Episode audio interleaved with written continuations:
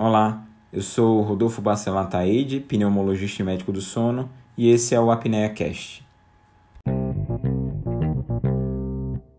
A gente segue falando sobre esse assunto, sobre Covid-19, sobre esses números da Covid, com o pneumologista Rodolfo Bacelar.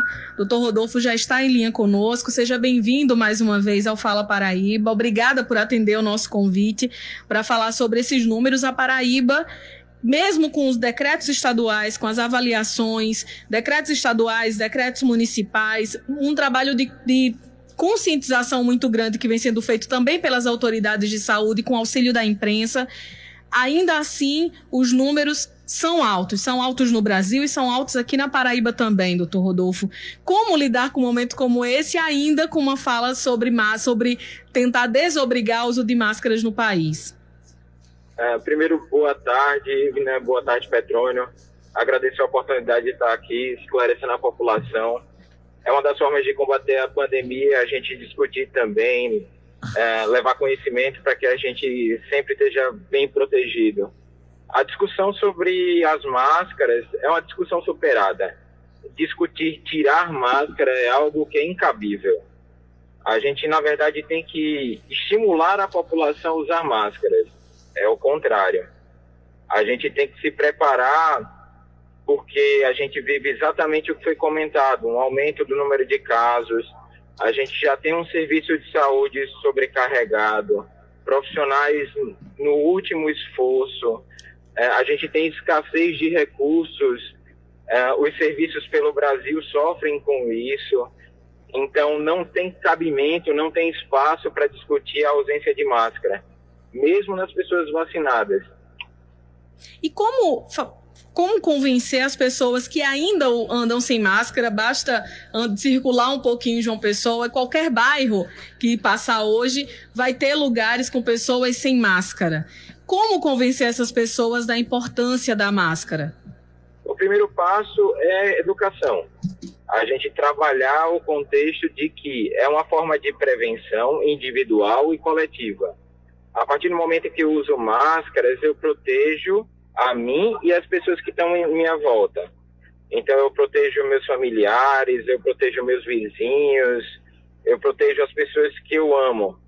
E a partir do momento que eu não utilizo máscaras, mesmo vacinado, eu posso levar essa doença para as pessoas. O vacinado, ele tem uma menor chance de adoecer, mas não é nulidade ele ainda assim pode adoecer. E assim, o que a gente tem é que essas pessoas carregam o vírus. Então elas podem vacinadas levar os vírus, levar o vírus para as pessoas que não se vacinaram ainda. Então, é, os, os avós levarem para os filhos, para os netos. Isso é uma coisa que precisa ser discutida. A nossa população de pacientes acometidos com Covid mudou os idosos já vacinados, eles não são mais a maioria dos pacientes internados. A gente tem pacientes jovens. E aí é o segundo ponto na questão do convencimento.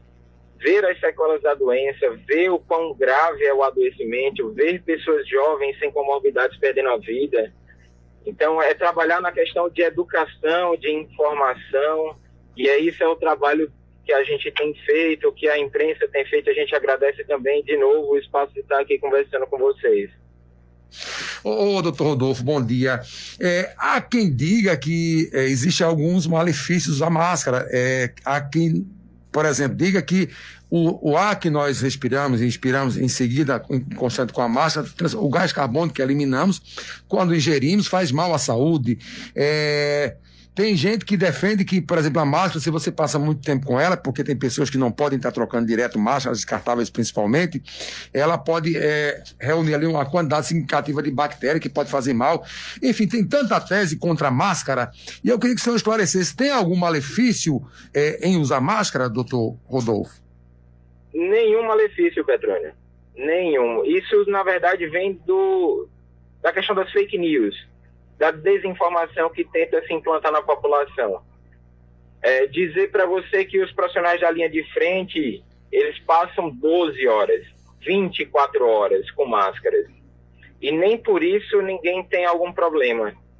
A gente tem pacientes asmáticos, pacientes que têm doenças pulmonares graves, que utilizam máscaras e não tem queda da saturação.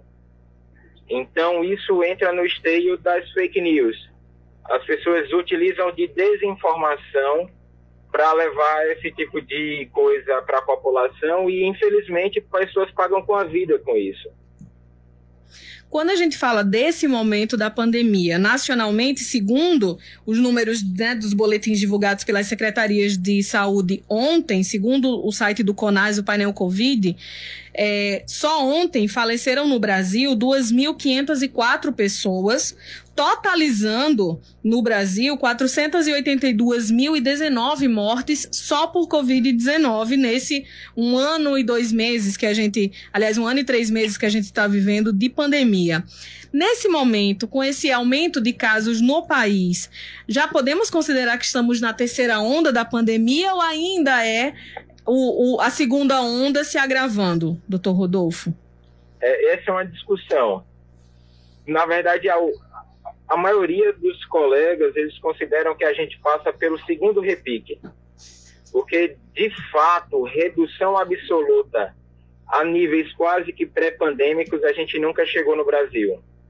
Então, muitos consideram que a gente está, na verdade, no segundo repique, porque nossa curva é sempre ascendente se a gente levar em consideração o que tem-se de médias móveis. Mas, eh, no final das contas, acaba sendo uma discussão meramente semântica, porque é um aumento do número de casos. Se, segundo o repique ou terceira onda, o que a gente vive é novamente uma sobrecarga dos serviços de saúde, sobrecarga dos profissionais, pessoas agora cada vez mais jovens adoecendo, pessoas sem comorbidades tendo quadros graves. Então é um momento sim de redobrar os cuidados.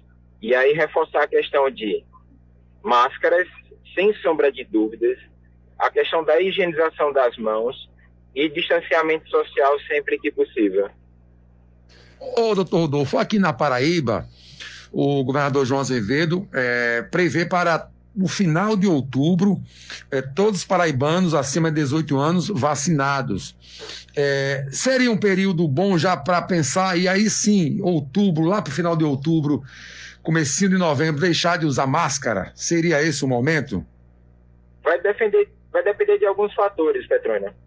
A, a questão, na verdade, para o abandono do uso das máscaras, ela vai depender do cronograma vacinal que conseguisse colocar, porque depende também não só da programação do próprio governo do estado, mas da entrega dos fornecedores vai depender também do principal imunizante que a gente utilizar.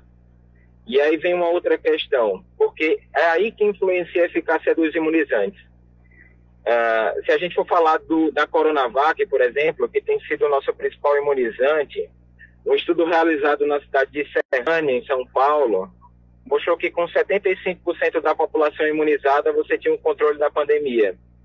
Então, se se utilizar a Coronavac como principal imunizante, a gente vai precisar ter números próximos disso para abandonar o uso da máscara.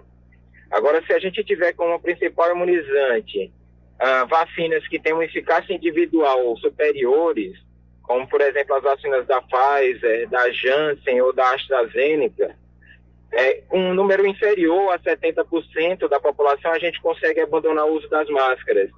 Acredita-se que esse número fique em torno de 55% a 65% da população.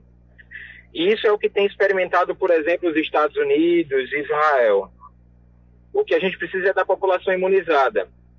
E lembrar que imunização ela vem a partir das duas doses, das vacinas que se utiliza de duas doses. Então não adianta só tomar a primeira dose e achar que está protegido. A gente precisa que todo mundo tome a segunda dose, e que essas pessoas só vão ser consideradas devidamente imunizadas três semanas após a segunda dose.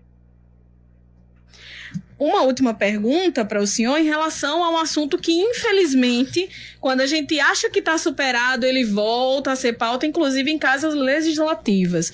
O tal tratamento precoce para a Covid-19. A gente fala sobre esses medicamentos, traz o ponto de vista da ciência, fala das pesquisas que mostram ineficácia de cloroquina, de é, ivermectina. E aí, algumas semanas depois, o assunto volta a ser discutido por parlamentares, negando essas pesquisas, citando informações sem uma fonte confiável daquela informação. E ontem, por exemplo, a Câmara Municipal de João Pessoa aprovou um, um voto de solidariedade aos médicos que receitam esses medicamentos ineficazes. Como lidar com isso, doutor Rodolfo? É, eu acho que a minha resposta está na tua fala, Ivo. Porque, assim, é negar a ciência. Basicamente isso. E a gente tem que entender que dentro da ciência não existe espaço para opinião. Existe espaço para fato, para documentação científica, para evidências de qualidade. O que as evidências científicas de qualidade mostram é que os tratamentos que foram ditos de tratamento precoce não interferem positivamente na evolução da doença. Pelo contrário, os pacientes podem ter quadros mais graves ou então eles podem ter quadros de efeitos colaterais que podem ser tão graves quanto a própria Covid. Então, assim, o que a ciência diz é que não tem evidência. Qualquer coisa discutido fora disso não é ciência.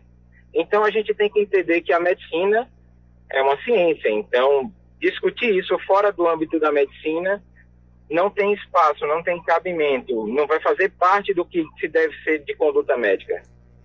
Quero agradecer muitíssimo essa participação, a sua participação aqui conosco no Fala Paraíba. O senhor que é parceiro, um divulgador da ciência, participa do, dos nossos jornais aqui, tanto o Jornal Estadual, das nossas reportagens aqui do Fala Paraíba também. Agradecer muitíssimo e desejar uma boa tarde, um bom trabalho para o senhor. É, eu que agradeço de novo a oportunidade, agradeço, Ivna, agradeço Petrônio. E, é, de novo, deixo o meu voto de agradecimento aí para vocês que também estão dando espaço para que a gente divulgue uh, boas condutas, discussão científica, informação para a população. Curtiu? Tem alguma sugestão? Gostaria de tirar alguma dúvida? Não esquece de deixar seu comentário. E aproveita também para seguir as outras redes sociais. Estou no Instagram com o arroba Rodolfo Pneumosono e no Twitter com o arroba RBA Pneumosono. E até o próximo episódio.